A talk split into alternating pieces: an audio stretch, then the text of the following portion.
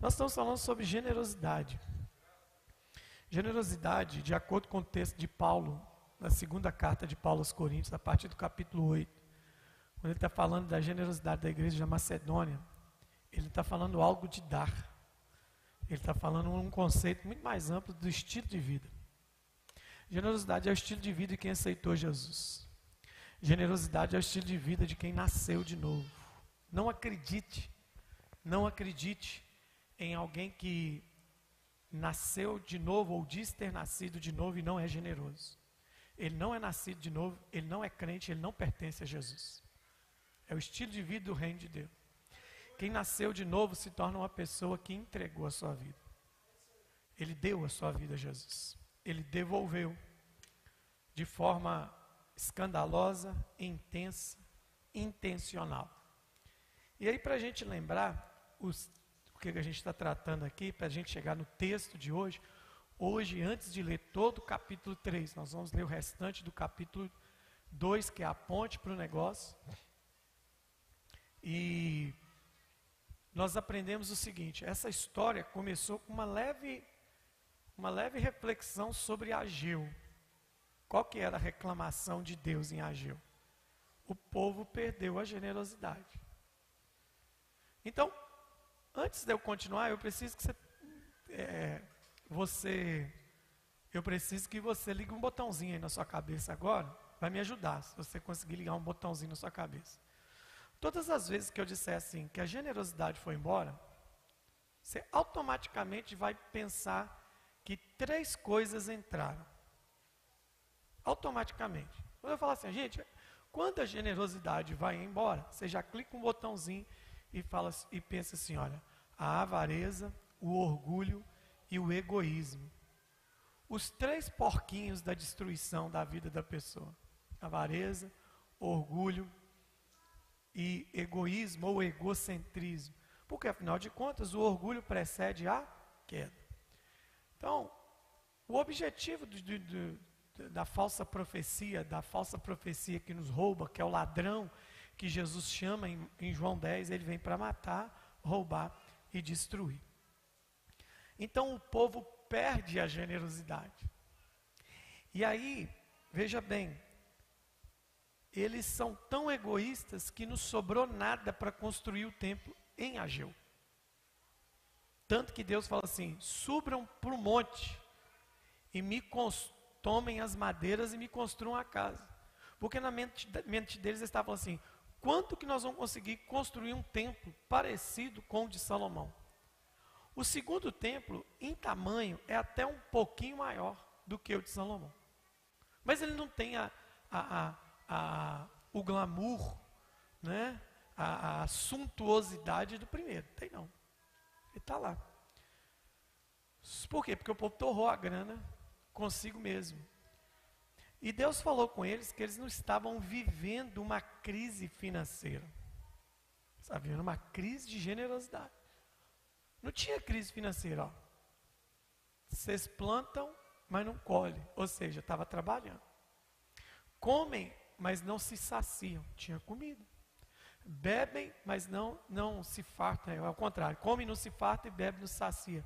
Então tinha comida, tinha bebida, tinha roupa. Vestem e não se aquecem. E quem recebe o salário o coloca num saco furado. Que é assim a vida de uma pessoa sem generosidade.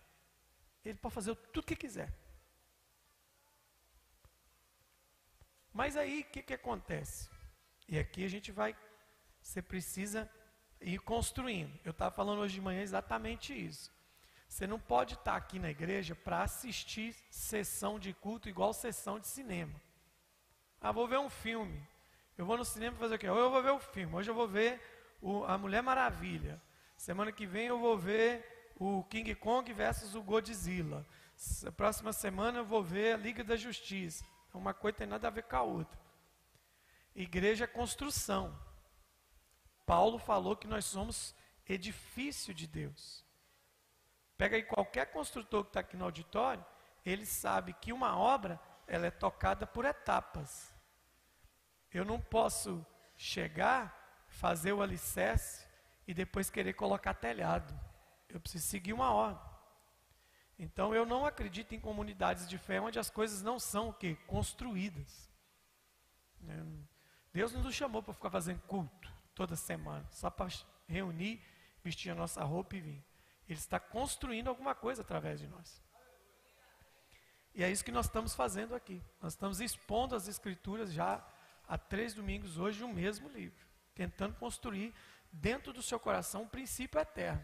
Qual que é o princípio eterno desse mês? Para uma vida sobrenatural, eu preciso retomar o caminho da generosidade. Generosidade é a essência do ser, é a essência de Jesus. É a essência de Jesus.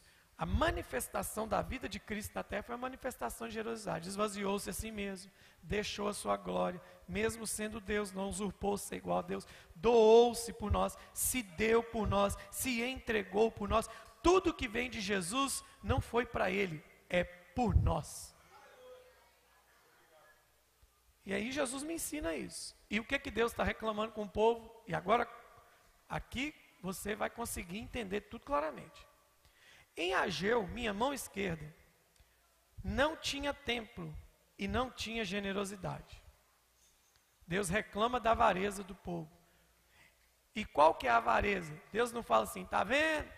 Vocês estão tudo pobre, miserável, cego, tudo ruim aí das pernas, não. Deus chamou a atenção deles está dizendo assim: vocês estão vendo? Vocês têm comida, vocês têm bebida, vocês têm roupa, vocês têm casas luxuosas, mas o céu retém a chuva. A minha presença não está com vocês. O maior estado de pobreza é a ausência da presença de Deus. Então, aí eles, beleza. Então vamos construir o templo. Zacarias é uma leitura interessante. Se pegar sua Bíblia, vai em Zacarias, me parece que são 12 capítulos. É um livro muito grande. Dá Zacarias, tenha curiosidade. Zorobabel, tem um sacerdote, tem um monte de figura lá. Tem até batalha espiritual em Zacarias. E aí eles fazem o templo. Esdras constrói o templo. E aí, 50, 100 anos depois, é a mensagem de Malaquias. O povo ficou morno. O povo ficou acomodado. O templo estava lá, mas culto estava lá, sacerdote estava lá, e, e os piores bandidos dessa época eram os sacerdotes. A classe que mais apanha em Malaquias é sacerdote. Por quê? Porque a generosidade, aqui ó, Ageu não tem templo e não tem generosidade. Em Malaquias tem templo e também não tem generosidade. Em Ageu a falta de generosidade, que é orgulho, avareza e egoísmo, ligou o botãozinho? Em Ageu, a falta de generosidade representou o que? Tudo que eu faço, aqui, presta atenção, aqui que está o ponto da coisa. Em Ageu, tudo que eu faço, eu só faço para mim. Sinal gritante de avareza, egoísmo e orgulho. Tudo que eu faço é só para mim. Como para mim, visto para mim, trabalho para mim, só penso em mim, meus projetos, meus sonhos, minha vida, blá, blá. Em Malaquias, qual que é a manifestação de Malaquias? Malaquias, Deus não está reclamando que o povo está pensando só nele. Não é essa a reclamação. Em Malaquias nós temos a segunda face da falta de generosidade. Qual que é a segunda face? A segunda face da falta de generosidade de Malaquias é: beleza, eu vou fazer para Deus, mas eu vou fazer do jeito que eu quiser. Eu vou dar bicho manco, eu vou dar bicho cego, eu vou dar bicho perebento, estragado. Vou profanar o altar do Senhor. Vou fazer o que eu quero. Então, o avarento, o orgulhoso e o egoísta, ele tem duas faces. Ou primeira, ele só pensa em fazer para ele. E a segunda, quando ele decide fazer para Deus, ele faz do jeito que ele quiser. Vou servir do jeito que eu quero, vou dar o que eu quero, da forma que eu quero, quando eu quero, do jeito que eu quero e quando eu quiser. Esse era o problema. Então, aqui a, a falta de generosidade tomou o ser de Israel. Então, o que, que é a falta de generosidade? É o que nós vivemos agora. Esse humanismo, esse antropocentrismo, que é o que? O homem no centro. Nós vivemos isso hoje, só pensamos em nós. Tudo tem que ser para nós. Tudo. Se não rodar do jeito que eu quero, para mim não serve. As igrejas ficaram humanistas, egoístas. Pega as mensagens, entra na internet aí hoje. As mensagens de hoje falam muito mais do homem do que de Jesus. Fala muito mais do, da alma do ser humano do que do poder do Evangelho. E aí nós temos um problema, porque a generosidade foi embora e ela era um estilo de vida. Então, gente, o egoísmo, o orgulho, a avareza, que eu chamo de os três porquinhos da destruição, quando você lembrar dos três porquinhos, vai lembrar de mim é a origem de todo pecado. O pecado é a manifestação pura do egoísmo. Toda vez que eu pequei e peco, é porque eu sou um egoísta. A generosidade foi embora da minha vida. Porque todo pecado é só pensando em mim mesmo. Vamos lá? Pega a origem do pecado, não é o Éden? Em quem que Adão e Eva estavam pensando quando tomaram do fruto da, do bem e do mal? Está pensando em Deus? Aí todo mundo, a gente às vezes cai de pau na Eva, mas você já parou para pensar que a Eva não precisou de um discurso de um minuto para convencer Adão? Falou, olha, eu comi e não deu nada, então me dá, vá, comeu também. Porque ele também estava pensando nele. Por que, que eu me privo disso? Por que, que Deus me privou disso? Foi uma das mensagens do acesso negado. Satanás ele trabalha muito com isso. Ele tira um pensamento divino e bota um pensamento maligno. Então, meu irmão, quando você só pensa em você, na sua realização, na sua vida para si, tudo tem que girar em torno de você. Somos um povo egoísta, avarento e orgulhoso. É? Essa é a questão. A origem de todo pecado é o egoísmo. Lembra do irmão cantando? Eu não gosto do todo da música, mas tem uma frase da música que é legal. Né? É, é, quando ele canta lá é, aquela música Me Ajuda a Melhorar, eu não gosto muito da música não, mas tem uma frase, eu não gosto da música porque ela tem algumas, algumas incoerências nela. Né? o verso dela é incoerente. Mas tem hora que ele fala assim: é, quando eu estava lá para pecar, eu não pensei em Cristo, eu só pensei em mim. Esse é o, essa é a questão. Quando eu estou ferindo alguém, estou pensando em mim. Quando eu estou traindo alguém, eu estou pensando em mim. Quando eu estou violando a, a integridade de alguém, estou pensando em mim. Pega quem é casado aqui, todos vocês, todos nós somos casados. Toda briga de casal é o altar do egoísmo. Eu preciso mostrar para o meu cônjuge que eu estou certo. Porque se eu não mostrar para ele que eu estou certo, eu não estou satisfeito. Eu preciso reclamar da igreja, porque eu preciso mostrar que eu estou certo. Eu preciso reclamar do líder, eu preciso reclamar do meu pai. Eu preciso reclamar da minha mãe. Pega todo jovem rebelde, ele só pensa nele. Toda rebeldia, todo pecado é o altar do egoísmo. A generosidade foi embora. A generosidade foi embora. Por que, que uma das áreas mais delicadas da vida era para ser uma das mais bonitas, mais das coisas, uma das coisas mais bonitas, lindas que Deus criou foi o que, gente? Foi o sexo. O sexo glorifica a Deus, senão ele não tinha criado isso. Mas por que, que o sexo hoje é o que é? Deturpação, depravação, prevaricação, indecência imoralidade. O sexo é vendido o tempo todo, ele começa desde como eu me apresento ao outro até a minha intenção com o outro. Pega casais estão destruídos porque o sexo não é altruísta. Quando eu estou com a minha mulher, com o meu marido, eu só penso em mim. O altar da destruição é o egoísmo em nós. Já pensou se Jesus tivesse pensado só nele, onde eu e você estaríamos agora? Meu irmão, olha para mim, você só está aqui hoje porque alguém pensou em você. Alguém não foi egoísta. Eu só estou aqui hoje porque alguém não foi egoísta. Eu só nasci porque minha mãe não foi egoísta. Então a gente, tudo que a gente faz na nossa vida, tudo, tudo é Deus tratando o nosso egoísmo. Deixa eu voltar aqui de novo. Quer ver uma das coisas que mais trata egoísmo? Casamento. O casamento é o altar do sacrifício da egolatria, ou seja, o egoísmo como idolatria. É, meu irmão, eu vou falar para quem está solteiro aqui, todo mundo está solteiro, você não quer prestar conta, não casa não. Você quer viver sua vida? Não casa. Não, não, não casa.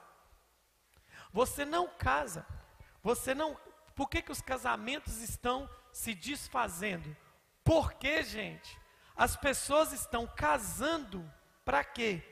Para usufruir da vida do outro e não para derramar no outro a sua vida. O maior destruidor do casamento é o egoísmo, em todas as áreas.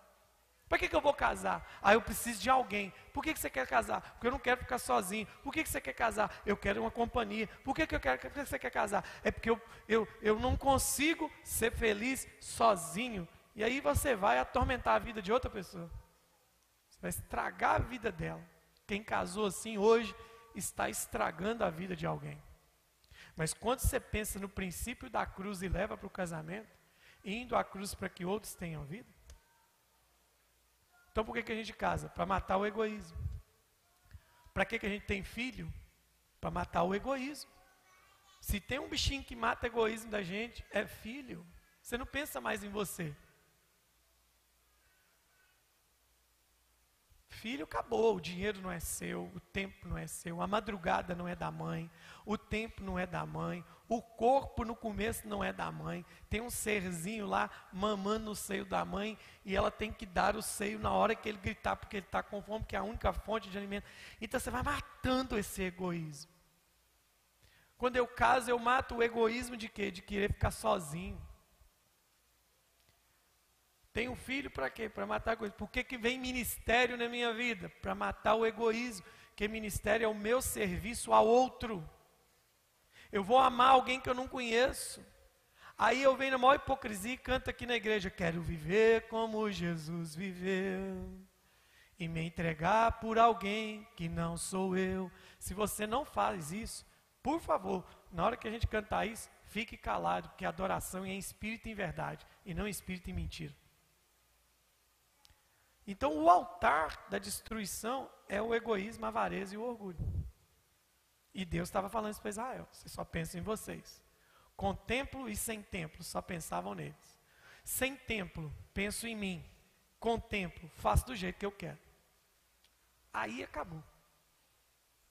Mas Jesus, ele nos reflete a um coração generoso, celestial aqui na terra. Aleluia? Quem está me entendendo até agora, diga amém. amém. Eu estou perguntando, você está entendendo? Estou perguntando se você está gostando. Quem está me entendendo, diga amém. Porque tem gente que fala assim, a sua sorte é a máscara. A única coisa que eu acho ruim da máscara é que a gente não consegue mais ler as pessoas. Mas vamos lá. E nós chegamos o quê? E agora entramos aqui dentro da nossa construção. O que, que nós construímos até agora? Então vamos lá? Vamos recapitular. Diga comigo. Falta de generosidade é egoísmo, orgulho e avareza que fazem, vem comigo, que fazem uma pessoa, em primeiro plano, pensar só em si. E em segundo plano, achar que pode fazer para Deus do jeito que, do jeito que, e agora, quando ela só pensa em si e faz do jeito que quer, ela abre uma porta para algumas coisas. E qual a porta que ela abre? Acaba o culto, Acaba o culto, Malaquias 1. O que, que é culto? Relacionamento com Deus. Deus não se relaciona com gente avarento. Deus não gosta de gente avarenta. Deus não gosta de gente egoísta. Ele não é. Ele deu o seu Filho único para todo aquele que nele crê. A marca de Deus é derramar a vida do filho em nossas vidas. Então você acha que sendo avarento, egoísta e orgulhoso você vai relacionar com Deus? Então o culto foi bloqueado. Segunda coisa que é bloqueada, o altar. Lembra do Senhor? Por três ou quatro vezes em Malaquias 1, ele fala assim: vocês profanaram o meu altar. O que é profanar o altar? É deixar de ser generoso. E o capítulo 2 aí vem a muleira. O, o terceira coisa. Ó, culto, altar, e aí vem a terceira coisa. Onde desembocou a falta de generosidade? Onde? Onde? Onde? Na família. A família é o primeiro alvo da falta de generosidade. Já passei por alguns trechos aqui, mas lembra do capítulo 2? Vocês mancham o altar do Senhor com lágrimas. Vocês estão chorando aí, eu não escuto. Só voltar ao capítulo 2. Eu não aceito a oferta da mão de vocês. Pode trazer o que for. Eu não aceito. E vocês fiquem me perguntando: como te desonrando? Vocês desonraram quando vocês desonraram a aliança com a mulher da sua mocidade. Vocês não foram homens para sustentar os votos que fizeram a mulher da sua mocidade e vem cantando e o pau vem quebrando. Porque a avareza, meu irmão, a pornografia, a prostituição e qualquer tipo de imoralidade sexual em minha vida e na sua vida tem como raiz a falta de generosidade. Porque onde o pecado entra, é onde tem egoísmo.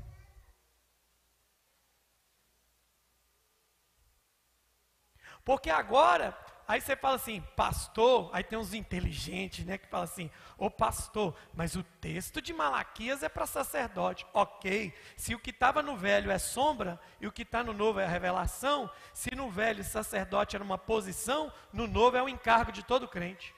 Nós estamos lascados do mesmo jeito. E aí, não venha com mimimi, porque na graça, presta atenção, aqui está a lei, aqui está a graça. A Bíblia diz que a graça é superior. Somos mensageiros de uma aliança superior. Hebreus é superior. A graça não baixou o nível, como muita gente está pregando aí. A graça não baixou o nível, a graça elevou o nível. Quer ver que eu te explicar? Na lei, o pecado era expressão, exteriorização de um fato. Como é que é isso aí, pastor? É, onde se aplica a lei? Matou, morre. Roubou, arranca a mão.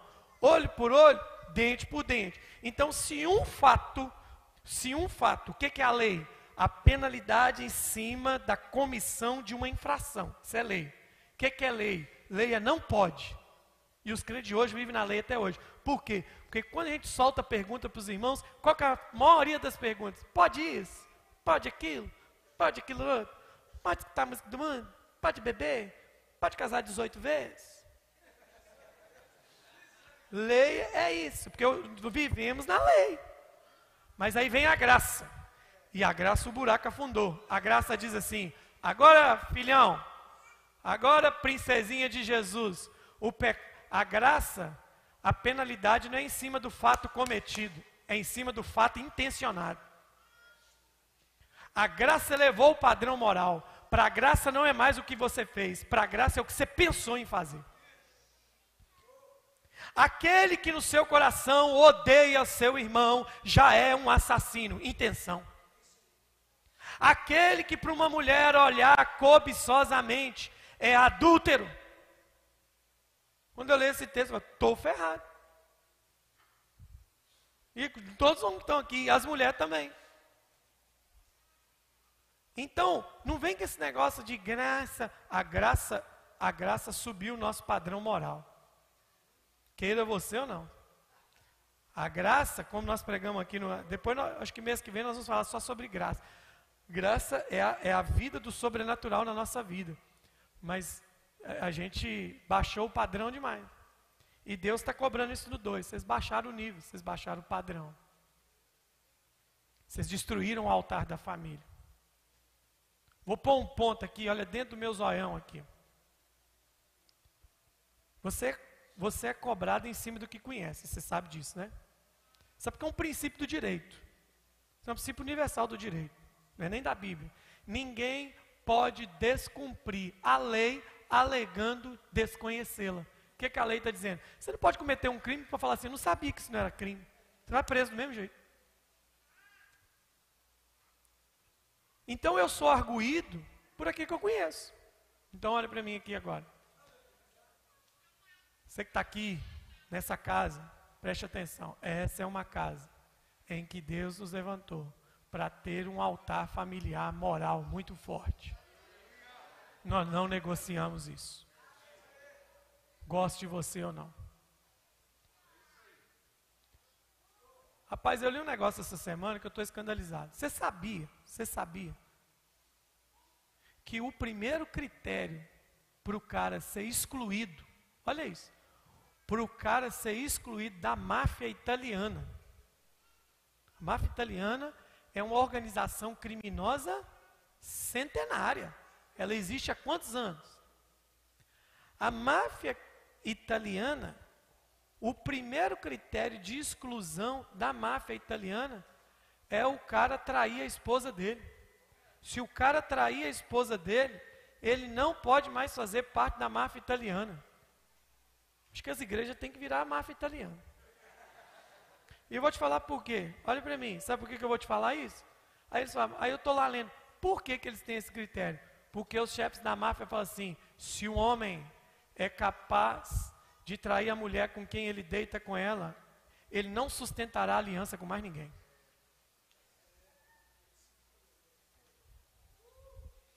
Então é isso que o Senhor está falando. Quando você não é generoso, você destrói o culto, você destrói o altar e você destrói sua família. Pastor do céu, você está falando para mim, você não sabe o que, que eu já fiz na minha vida. O que você já fez na sua vida, eu não sei, mas o que eu fiz, eu já sei. Então eu estou dizendo para Jesus aqui, ó, eu me rendo eu me rendo para conhecer-te mais, para conhecer-te mais, porque a partir disso aqui que eu estou pregando, cobrem. É a partir, o Senhor faz novas todas as coisas nessa noite.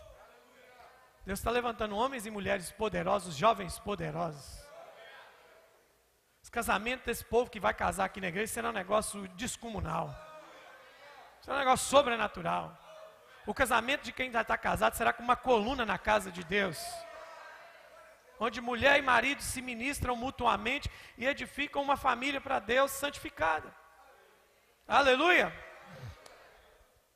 Bom, vou fazer aquela perguntinha de todo domingo. Vocês têm certeza que é quem entra por três? Ele é um pouquinho pior do que o dois. Você achou que o altar do adultério era sério, vamos ver o próximo altar, ele é pior. Põe aí para mim NVI. Capítulo 2 de Malaquias, verso 17. Aponte para o lado de lá. Diga comigo: culto destruído, altar destruído, família destruída. Agora nós vamos ver o que? E aí você tem aqui, ó, culto, altar e família, tudo está destruído. Nessa minha mãozinha tá as duas faces da falta de generosidade. Qual é? Digo comigo, pensando em si mesmo e, e fazendo para Deus do jeito que eu quero. Essa é a marca do egoísta, do avarento, do orgulhoso. Agora vamos. Aperta o cinto aí e vem comigo. Não foge não. Ficou até agora segura. O que, que eu vim fazer aqui hoje? 2,17: Vocês têm cansado o Senhor com suas palavras. Deus se cansa?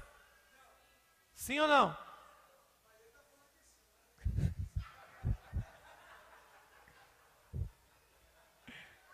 Cansaço é uma coisa física.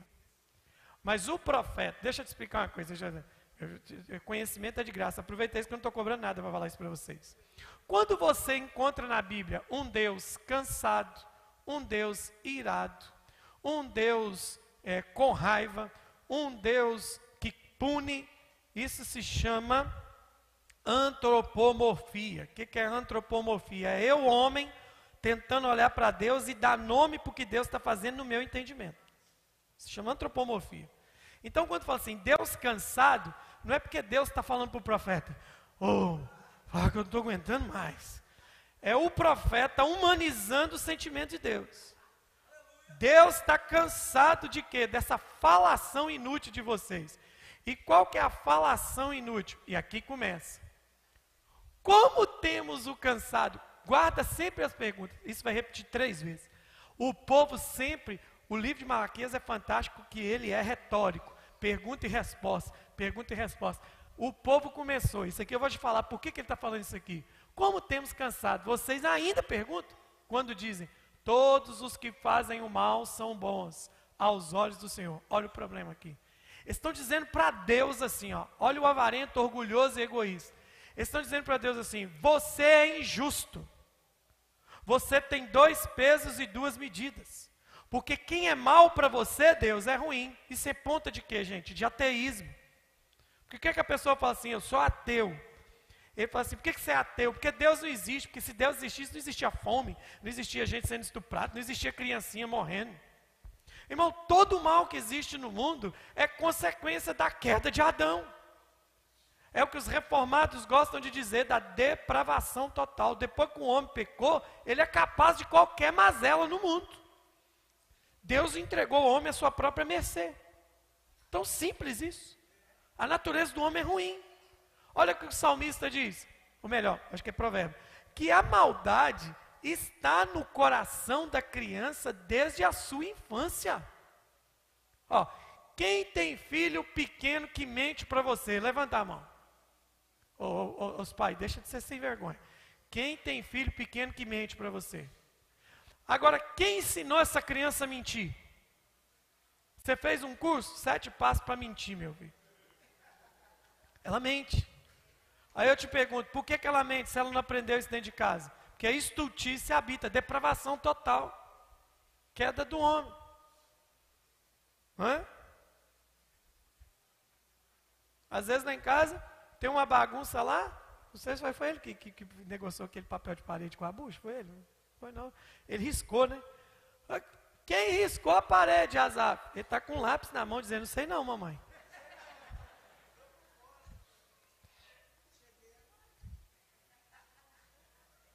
Não é? Então essa é a questão. Olha onde a generosidade vai, a falta de generosidade vai levar as pessoas a um, uma, uma incredulidade, um ceticismo, um afastamento de Deus. Olha o que, que eles estão dizendo. Todos que fazem mal são bons aos olhos do Senhor e Ele se agrada deles. Eles estão dizendo: o Senhor se agrada de quem é ruim. Ao nível que eles chegaram. Uai, que é isso, gente? Onde está o Deus da justiça? Sabe o que a questão de dizendo aqui? Deus é injusto. Você entende que quando tem um culto, tem um altar e tem uma família destruída, aonde o homem vai parar? Ele se volta contra Deus. O cume do monte do não generoso é se voltar contra Deus. Isso é consequência de uma vida não generosa. Eu, eu, irmãos, eu tenho 20 anos, vou fazer 21 anos de pastoreio, só de pastoreio.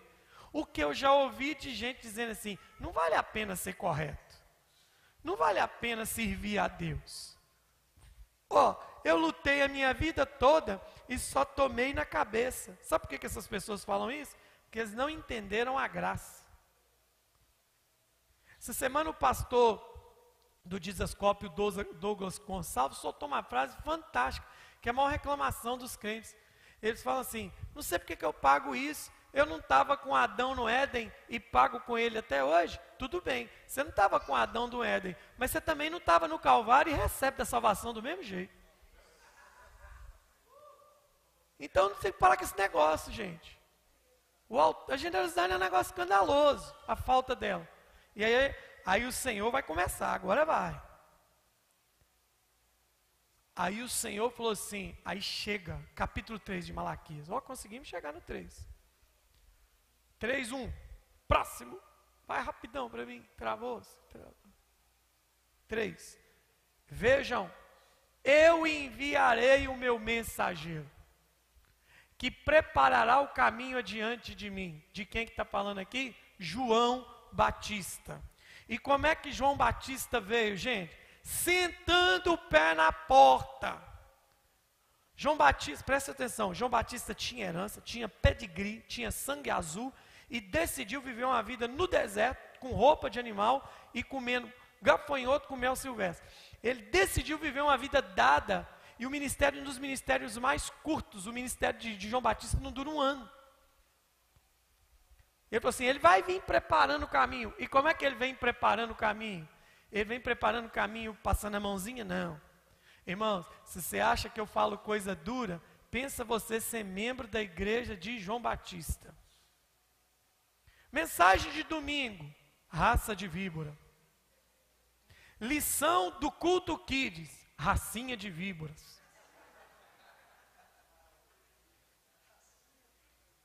Culto de mulheres, as víboras e seus maridos.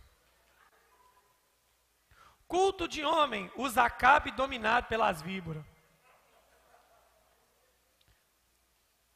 Hora da oferta, sabe por que você não dá? Porque cobra não tem mão para oferecer. Isso era a igreja João Batista, raça de víbora.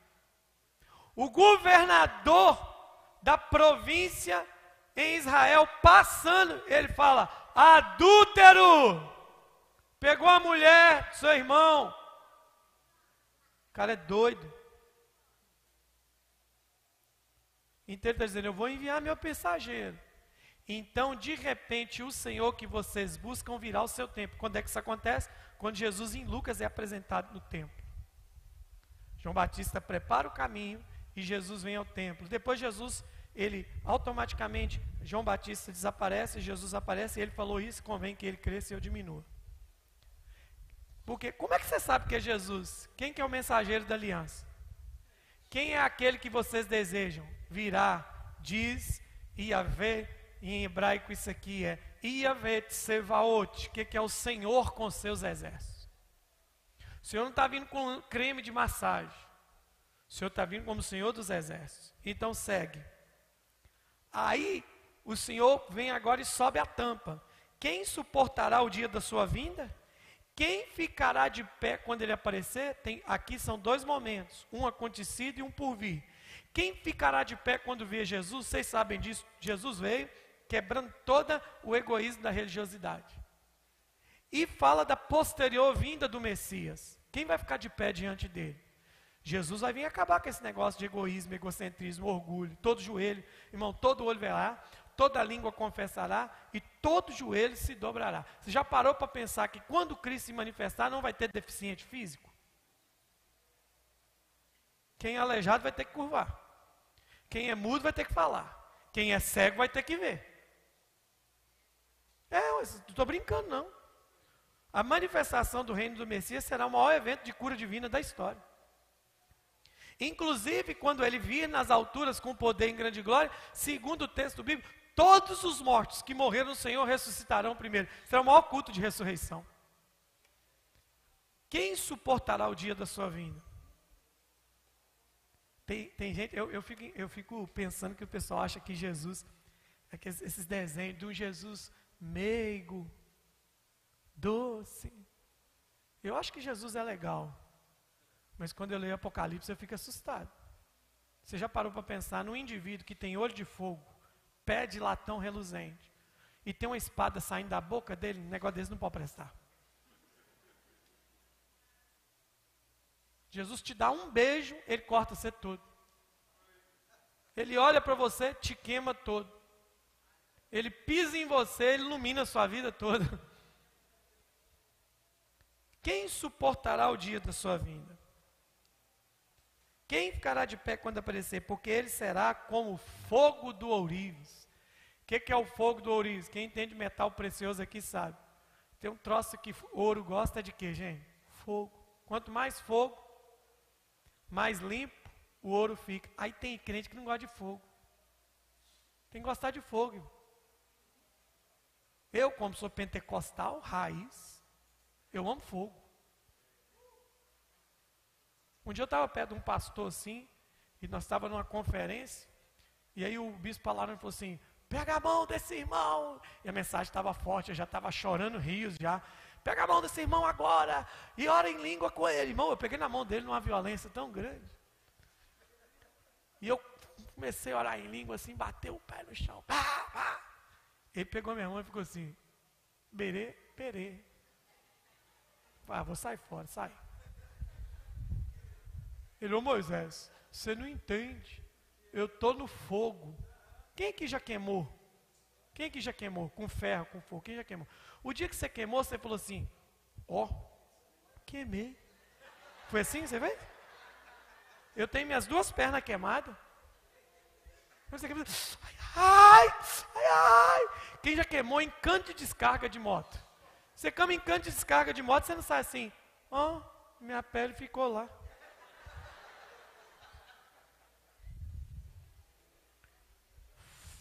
Ele vai vir como fogo, meu irmão. Tem fogo aí? É brincadeira, mas é sério. Um dia o irmão chegou para mim e disse, ai pastor, estava num cultozinho, né? Ai pastor, eu estou sentindo um fogo. Eu falei, mentira. Ah, não? Você está duvidando da minha experiência? Estou. Você não está sentindo fogo? Nada, não.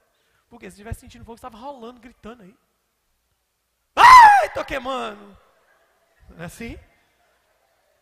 Fogo. Ele virá como fogo. Ele virá como fogo do ourives e como sabão dos lavandeiros. Na tradução mais, ori mais antiga, desculpa, não é mais original. Na tradução mais antiga, vai dizer que ele virá como, deixa eu ver aqui, como, dois, como a potassa dos lavandeiros. O que, que é a potassa dos lavandeiros? Naquele tempo era difícil lavar roupa, né? Porque não tinha Vênus, não tinha cloro, não tinha homomultiação, tinha o potás, a potassa dos lavandeiros. Era um sal alcalino, que, porque as roupas geralmente eram de pano e você não tinha máquina de lavar, tinha que lavar no rio, na água corrente. Então você tinha que ter um negócio bom que alvejava as roupas.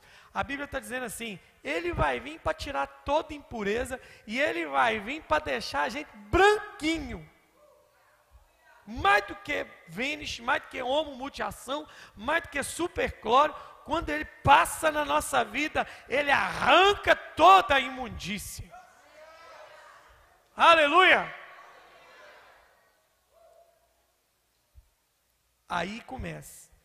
Ele se assentará como refinador e purificador da prata, purificará os levitas e refinará como ouro e prata Aí ponto. Assim terão trarão ofertas de justiça ao Senhor. Agora você entendeu? Não é que não estava trazendo oferta. Estava trazendo, mas era sem retidão. Coração ruim, faço do jeito que eu quero. Eu sirvo a minha família do jeito que eu quero.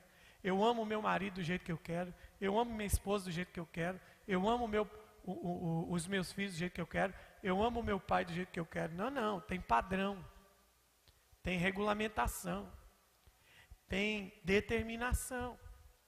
Não é do jeito que eu quero. Se você faz do jeito que você quer, eu e você, eu sou um avarento. Porque toda origem do pecado tem início no egoísmo. E aí ele vai dizendo: ofertas de retidão.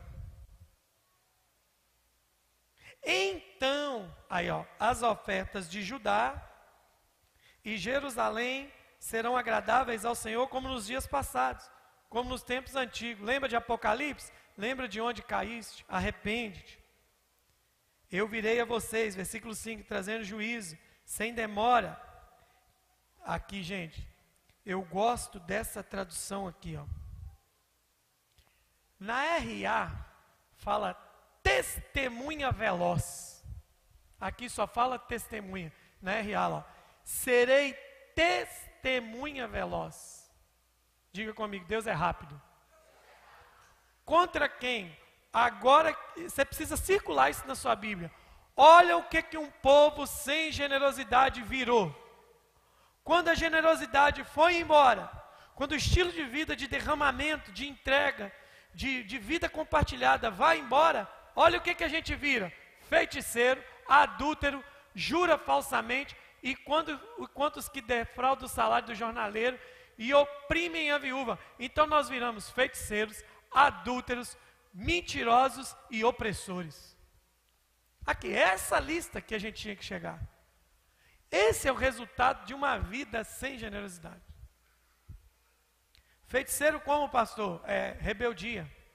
Feitiçaria é semelhante à rebeldia, a, a, ao pecado, pecado de rebeldia semelhante ao de feitiçaria. Já falei isso quase dois meses aqui na igreja. A pessoa fica entorpecida por uma vontade de fazer o que quer. Isso tem origem no egoísmo. Agora vem as notícias boas. Diga comigo, Deus está fazendo uma obra. Se eu abrir o coração, não há nada que Ele não possa restaurar. Ele é capaz de restaurar tudo. Todas as coisas. Minha vida, sua vida, seu casamento, sua história, sua vida moral, todas as outras coisas serão restauradas. Aí a coisa agora vai começar a ficar boa. Olha os seis. Agora vai ficar boa. Põe na outra tradução. De fato, eu sou o Senhor e não mudo. Diga, graças a Deus. Com isso aqui a gente pode contar, né, gente? Diga comigo, Deus provoca mudanças, mas Ele não muda. Por quê? Porque Ele traz tudo à sua imagem. Ele traz tudo à sua imagem. Por que, que Deus está falando assim? Eu não mudo. Porque o discurso de Israel, onde eu vou chegar agora, era o discurso de muita gente. Quem é um egoísta? Pensa num egoísta comigo aqui. Deixa eu te dar um exemplo. Eles não vão vir aqui. Vem cá, Rafinha. Rafinha. Ah, não me ouvi não. Rafa. Vem cá, pastor. Fica aqui pertinho de mim. A generosidade ataca em várias áreas da vida. No casamento eu já citei. No chamado eu já citei. Deixa eu dar um aqui simples para você. Olha aqui para Rafinha, coisinha bonita, gente. Manda um beijo para todo mundo, manda.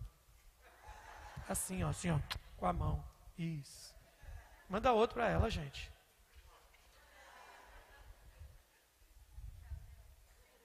Preste atenção. A Rafa, suponhamos que a Rafa está aqui. Ela é minha filha. E eu deixei de ser generoso na vida. Eu destruí o culto, destruí o altar, e estou destruindo o meu casamento. E quando eu faço isso, eu estou afetando meus filhos, por causa da generosidade. Então eu me tornei o quê? Um feiticeiro, um opressor, um mentiroso. E toda, volta lá no capítulo anterior, e toda pessoa que está nessa lista, ele precisa de uma coisa. Ele precisa de quê? Ele precisa achar um culpado pelas suas desgraças. Aí o que, que eu começo a fazer como alguém que não é generoso? Né? Cadê? Essas meninas estão tá aí, não, né, Padre? Só, só, só a Manu. Não tem problema, não. Aí o que, que eu começo a fazer? Cadê a Bebel? Está tudo escondido aí. Tudo aí, está no Kids ali. O Kids agora é interno. Vem cá, Bebel. Mas rapidinho, Bebel. Só um exemplo para você maquinar o negócio aqui. Olha como é que o egoísmo toma a nossa vida. Por que, que a gente fala mal dos outros? O dia que eu falei mal de alguém, e, e quantas vezes falei, me entristeço, me envergonho por isso, não tenho, não tenho alegria com isso. O dia que, que o meu, a minha boca proferiu algo contra o irmão, eu sou extremamente chateado com isso. Por quê? É manifestação de egoísmo. Se eu preciso falar de alguém, é porque para mim é muito mais bonito que o do outro apareça do que o meu. Então vem aqui para lado de cá, Bebel. Então a Rafa, minha filha. A Bebel, a filha do Felipe. E aí sabe o que, que eu começo a fazer? Como eu destruí o meu altar, e eu já não tenho mais altar, guarda isso. Eu começo a criticar o outro altar. Eu fracassei com a Rafa. Aí eu começo, em vez de eu falar assim, minha filha, me perdoe, porque eu fracassei com você como pai. Eu fracassei com o altar, eu fui egoísta. Eu só pensei em mim. Não, sabe o que eu começo a fazer? Eu começo a atacar esse altar aqui. Porque todo egoísta, ele precisa fazer comparação, porque ele nunca conseguiu ser quem tem que ser. Por que, que existem as comparações? Porque a gente nunca conseguiu ser quem tem que ser. Aí você começa a se comparar, a criticar o outro, casamento do outro, finanças do outro, filhos do outro. Porque nós fracassamos em edificar o altar que tinha que ser edificado. Aí vem comparação. Quem está me entendendo? Eu tenho das minhas filhas. O pai delas é pastor. Eu sou filho de pastor. Eu sei que eu passei nessa igreja. O nível de comparação. Tudo. Mas por que compara? Por que, que você compara seu casamento com outro? Porque você fracassou em edificar o seu.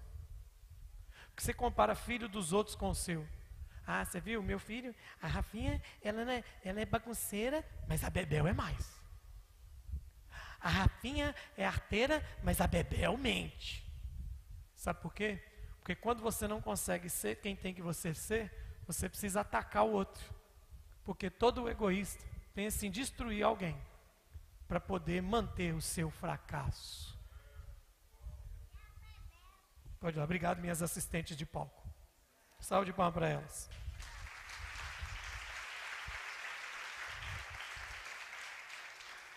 Por isso que o Senhor está dizendo: Eu não mudo. Né? Aí ele vai dizer assim, ó, versículo 7: Desde o tempo dos seus antepassados vocês se desviaram, nosso Deus, e dos meus decretos e não lhes obedeceram. Voltem para mim e eu voltarei para vocês, diz o Senhor dos Exércitos. Está aqui, gente, a receita está aqui. Voltem para e eu é recíproco. Então não tem mistério, não tem angu de caroço. Volta para o Senhor, volta para Ele e todas as coisas serão o que? Restauradas. Posso ouvir um aleluia aqui nessa noite? Estou terminando. E aí, quando eu chego no 8, todo mundo vai achar que o pastor vai falar de quê? Diz-me oferta. Vamos ler? Mas vocês perguntam: como voltaremos? Pode um homem roubar a Deus? Contudo, vocês estão me roubando. E ainda me perguntam: como é que te roubamos? Nos dízimos e nas ofertas. Vocês estão debaixo de grande maldição, porque estão me roubando. A nação está me roubando. Tragam o dízimo todo ao depósito do templo para que haja mantimento na minha casa. Ponham-me à prova, diz o Senhor dos Exércitos, e vejam se não vou abrir as comportas dos céus e derramar sobre vocês dinheiro. Dinheiro? Número da mega? O que, que ele está prometendo derramar? Que nem terão onde guardá-las. Escute isso. A bênção para o generoso não haverá depósito que comporte elas. Impedirei as pragas, tal, tal, devolver. Vocês não perderão o seu fruto, diz o Senhor dos Exércitos. E eu vou chegar no 13 para me completar tudo. Vocês têm dito palavras duras contra mim, diz o Senhor. E ainda assim perguntam: o que temos falado contra ti? Vocês já repararam que o poema, a escrita de Malaquias, segue um, um discurso, um discurso único entre pergunta e resposta, entre questionamento de Deus ao que o povo está fazendo? Como assim, Moisés? Não entendi. Lá atrás, a gente, o Senhor falou assim, no 2,17: Vocês têm cansado o Senhor e fica me perguntando: com o que que te cansamos? Aí aqui na frente, vocês têm roubado o Senhor. Com que que te roubamos? É a mesma coisa.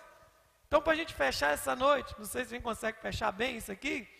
Mas qual que é uma das marcas de quem deixou o caminho da generosidade? Ele trilhou o caminho do vitimismo. Ele acha que é vítima da vida. Não tem ninguém vítima da vida. Nós somos governantes das nossas decisões. E nós precisamos parar de mimimi. Para com isso. Olha o que esse povo virou. Veja bem, olha só o começo do versículo 14. Olha essa expressão, você vai abraçar isso aqui? 14. Vocês dizem, é inútil servir a Deus. O que ganhamos quando obedecemos aos seus preceitos e ficando nos lamentando diante do Senhor dos Exércitos? Vocês estão dizendo, não adianta servir e não adianta orar. Por que, que, eles estão dizendo isso? Porque todo avarento, orgulhoso e egoísta anda com Deus esperando que Deus seja seu mordomo. Essa é a questão. vitiminha da vida. Nós temos cansado o Senhor, com o que que te cansamos? Nós temos roubado, com o que que te roubamos? Ah, para, gente. Ninguém é vítima da vida, não. Existem coisas sérias que acontecem com o ser humano. Tem gente que foi marcado pela vida com coisas terríveis, mas não é disso que eu estou falando. Eu estou dizendo da gente largar esse discursinho que o mundo está jogando no nosso peito o discursinho das ideologias, o discursinho do machismo, o discursinho do feminismo, o discursinho de todos os ismos que estão nos destruindo, o discursinho do empoderamento feminino, o discursinho de não sei o que dos homens, e esses discursinhos estão fazendo a sociedade de vítima, por quê? Porque na verdade nós perdemos o caminho do propósito eterno que é a generosidade. Nós estamos chegando à época em que o poste vai fazer xixi no cachorro. As coisas vão se inverter. Toda pessoa, vou pegar minha Bíblia, que é uma Bíblia, toda pessoa sem generosidade, ele vira uma vitiminha da vida. Sabe, irmãos, tem umas coisas que eu comecei a fazer na minha vida que me ajudaram muito a resolver muito problema. Crente é, tem muito crente safado. Muito crente safado. O crente, ele quer destruir publicamente, mas ele quer restituir particularmente. Não é assim que a vida funciona. Um dia eu fui pegar uma cidade aqui perto. E eu aprendi uma coisa. A pessoa vê que a pessoa é errada. Ô Moisés, eu vi ali você pregando, rapaz. Deus falou tanto comigo. E eu estou incomodado. Estou incomodado com o que, irmão? Eu estou incomodado porque o Espírito Santo mandou eu vir aqui te pedir perdão. Você me perdoa? Eu falei para ele assim: de quê? Não, bobo, só me perdoa. Eu não tenho perdão para te dar, só não sei o que eu tenho te pedir. Perdão não é pirulito. Perdão não é chiclete. Olha aqui para mim. Tem muita gente que está numa vida desgraçada, porque ele é incapaz de vir retratar. Não é que um pastor, né, com não é disso que eu estou falando. Ele é incapaz de retratar com outro a denegrição que ele fez da pessoa. Você nunca vai prosperar. Você nunca vai avançar. Seu ventre é um ventre infértil. Sua vida é um deserto. Lembra do que Deus falou com Davi? O que você fez debaixo da tenda, eu vou fazer a luz do sol com você. Só pegar lá, 2 Samuel 11, Natan repreendendo ele. Vitiminha da vida? Nós temos que parar de ser vítima, irmão. Aí eu cheguei para ele e falei, irmão, deixa eu falar uma coisa. Eu falei assim, antes de você de eu orar para você, deixa eu te falar uma coisa. Quando a palavra perdão surge nos dicionários das primeiras línguas, a palavra perdão, ela tem uma expressão única. Qual é a palavra perdão? A palavra perdão é o seguinte, o perdão surge assim, ó. Eu chego diante de alguém e falo assim, olha, eu fiz algo contra você que eu não deve, eu, eu não tenho como pagar e eu preciso do seu perdão. Aí a pessoa fala assim, então ou eu te perdoo ou não te perdoo. Em Cristo, como subiu o nível, não tem jeito de não perdoar. Porque Jesus falou assim: se você perdoar o que os homens fizeram com você, o Pai do céu te perdoa. Se você não perdoar o que os homens fizeram com você, o Pai não te perdoa. Então, perdão é recíproco. Então, a primeira coisa que você tem que entender é essa. Então, a segunda coisa que eu disse para ele assim: então eu preciso saber o que você me fez de tão grave que você não tem como mais pagar. Às vezes tinha culto aqui na igreja, um mover, irmão, as pessoas vêm abraçar a gente chorando. Ah, ah, me perdoa. falei, de quê? Olha no olho, eu fiz isso contra você. Eu denegri, eu te imoralizei. Uma mulher, um tempo atrás, uns 40 dias atrás, me pediu uma oração, restauração do casamento. Pastor, você é um homem de Deus, ora para meu casamento ser restaurado. Eu falei com ela, eu não. Ela olhou assim, é porque conta a sua história. Onde é que ele foi destruído? E ela começou a contar. Eu falei, rapaz, falei com a senhora, todo respeito, falar uma coisa com a senhora. Seu marido fez foi pouco em separar de você. Eu tinha contratado um pistoleiro. O que ela fez, o que ela fez, numa novela não caberia. Adultério para o que ela fez é fichinha. Adultério é piolho para o que ela fez. Aí ela virou para mim assim: então diante disso, o senhor vai me abençoar? Eu falei: eu não. Não tem oração nenhuma que conserte o que você fez, só uma coisa. Ela, o que, que eu devo fazer? No nível de degradação que você fez com ele, você tem que agora retratar. Toda a desgraça que você fez pública, retrate publicamente. Destruiu a vida dele na internet? Vai lá, solta na internet. O que você desfala, tudo que você falou. Destruiu a vida dele na congregação? Peça o seu pastor num dia de santa ceia, pegue o microfone e fale publicamente que tudo que você fez foi contra o seu marido. Talvez você vai encontrar alento no coração dele. Ai, que igreja dura. Dura? Dura é passar a eternidade no inferno, cabeção. Isso que é duro. Duro é viver uma vida frustrada. Isso que é duro. Duro é viver escondido nas sombras. Isso que é duro. O que, que você vai fazer? Vocês precisam parar com isso. O amor, está lá casado. O amor, você me perdoa. Ai, eu te perdoo. Não quer nem saber. Não é assim que funciona. Nós não somos vítimas da vida. E Deus reclamou com esse povo isso. Vocês são vitiminha da vida. Toda hora vocês ficam que, que fizemos? Voltem para mim e eu me voltarei para vós. A questão dos dízimos no altar era o mínimo. Porque se você ainda discute dízimo, você está na era das cavernas do, do, do, do, cristianismo ainda. Não discutir essas coisas. Relacionamento. Quem é casado aqui? Levanta a mão. Baixa a mão quem é casado. Só homem e mulher, levanta a mão agora. Quantos de vocês aqui que são casados, que sustentam seu casamento só com beijo, abraço, eu te amo e carinho? Levanta a mão. O que, que temos hoje, amor, para comer? Beijo. Amor, eu preciso de uma sandália nova. Me dá três beijos aqui que ela vai aparecer no seu pé. Só para me resolver de fato uma questão de dízimos e oferta. Quem ama, quem tem aliança e quem é participante de um compromisso, a primeira coisa que ele faz é meter a mão no bolso. Onde não tem dinheiro, não tem vínculo. Então os irmãos ficam bravos comigo quando eu falo uns negócios aqui. É uma vergonha, é uma vergonha. Ir ao aniversário de alguém sem um presente. Eu nem vou. Ridículo. Ah, mas você não tem dinheiro, não consegue comprar um cartão? Quando eu não tenho dinheiro, eu levo caneta, eu levo lápis, eu levo cartão. Já teve aniversário que eu fui, que eu não tinha dinheiro, eu tinha dinheiro para uma rosa, levei uma rosa, a pessoa chorou. Já teve aniversário que eu fui, que eu não tinha dinheiro, eu levei uma meia. Por quê? Porque onde tem laço, onde tem compromisso, você honra.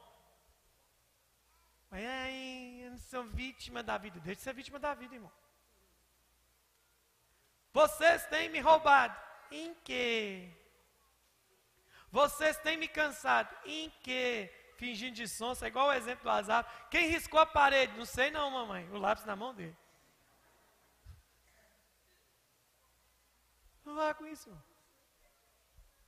Vocês me pegaram no dia ruim, porque eu fiquei semana toda só tomando sova. O bispo senta comigo, Moisés. Isso, isso, isso, isso, isso, isso é culpa sua. Falei, é mesmo, isso eu tenho toda a razão. Vou discutir. Sabe por quê? Porque o egoísmo entra quando você acha que tem razão. E você quer discutir com a verdade.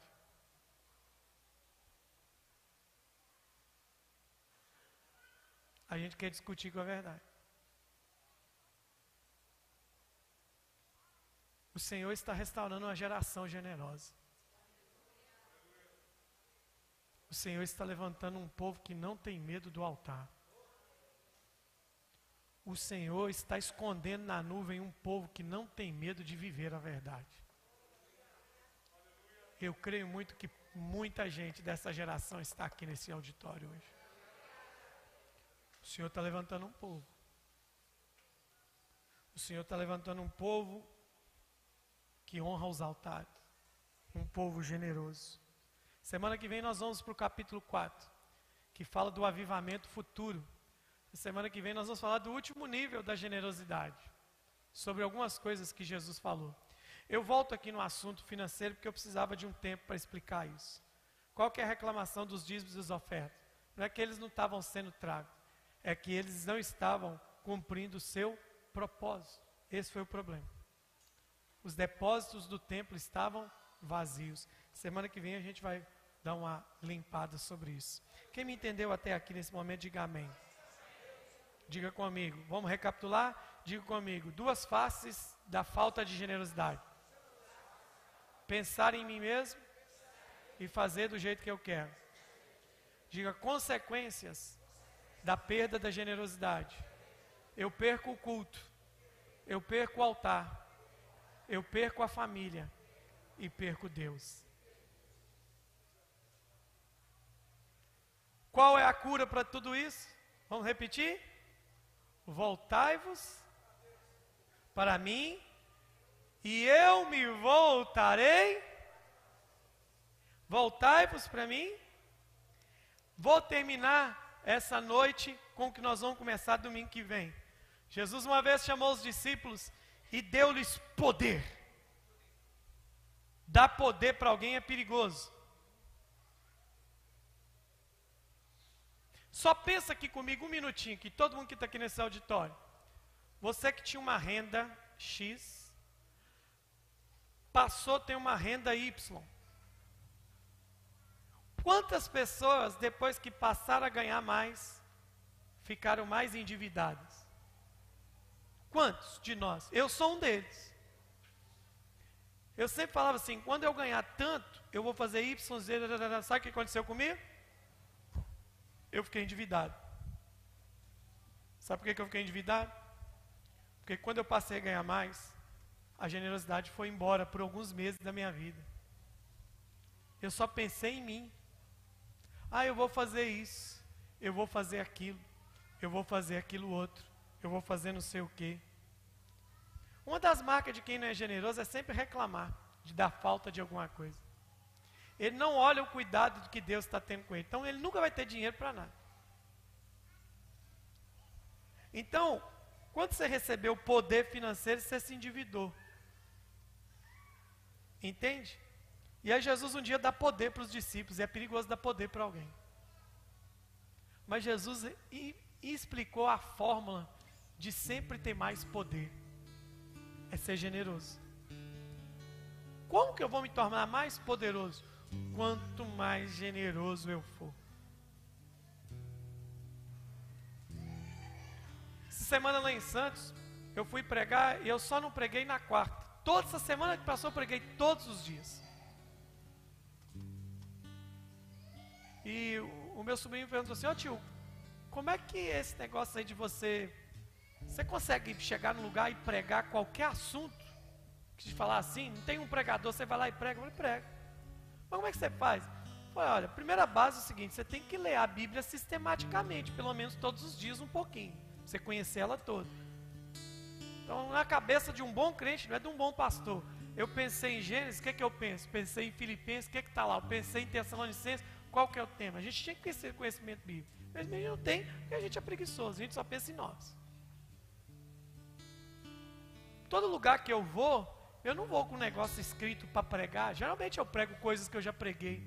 Mas dificilmente eu prego fora alguma coisa que eu preguei aqui. Porque eu preciso respeitar um som daquela igreja. Aí eu tô lá, cheguei lá terça-feira, Deus me deu uma mensagem. Pá. Cheguei na quinta, Deus me deu uma palavra. E tudo que eu falei estava ligado ao que aquela igreja estava construindo. Deus não coloca, Deus não faz puxadinho naquilo que Ele está construindo. Aí alguém me falou assim: qual é o segredo para se ter tanta revelação? Falei, só um: não guardar a revelação. O que que Paulo falou?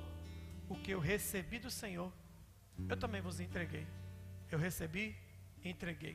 Eu recebi, entreguei. Você sabe por que que você está estacionado em um nível de revelação? Porque você não transmite a outros aquilo que tem recebido. Vai. Aí Jesus chegou para os discípulos e falaram assim: ó, vai ao poder, expulsa demônio, cura os enfermos, liberta os oprimidos. E no final ele fala assim: o que de graça recebeste, de graça dá.